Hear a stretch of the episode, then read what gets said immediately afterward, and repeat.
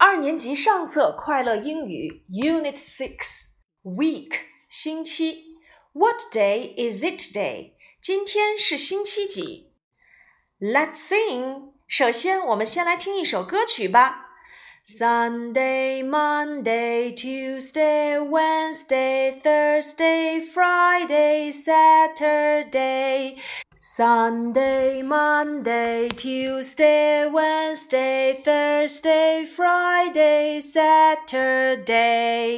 What day is it today? 今天是星期几？因为呀，在西方国家，一周的第一天是星期日 （Sunday），所以我们这首歌呀就要从一周的第一天 （Sunday） 星期日唱起。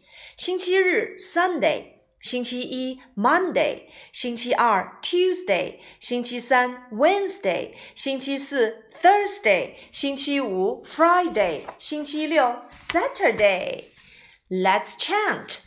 Sunday, Monday, Tuesday, Wednesday, Thursday, Friday, Saturday, Saturday, Saturday. A fine day, a fine day. What day is it today? Sunday. 一定要注意啊，在这里面你会发现每一天都是以 d a y day 结尾。那么如果要提问今天是星期几，我们可以使用 What day is it What day is it today？因为英语里面 day 表示的就是日子、天来讲。那么英语里面呢，我们也可以用一些缩写形式来表示这几个星期。比如说 Sunday，我们可以使用 s u n 点儿，嗯，Monday，m o n 再加上一个小点儿。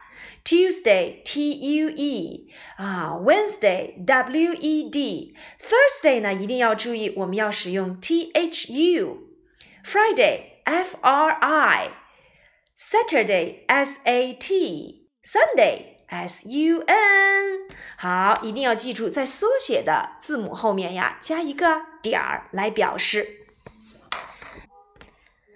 嗯，It's a sunny day today。今天呀，天气非常的晴朗。We can go to play。我们呀，可以一起出去玩耍。Let's go out and play football。我们一起出去踢足球吧。Good idea。好主意。Sunday, Monday, Tuesday, Wednesday, Thursday, Friday.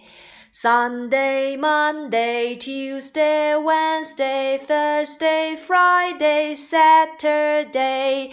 Sunday, Monday, Tuesday, Wednesday, Thursday, Friday, Saturday. What day is today? Today is Sunday. It's a sunny day.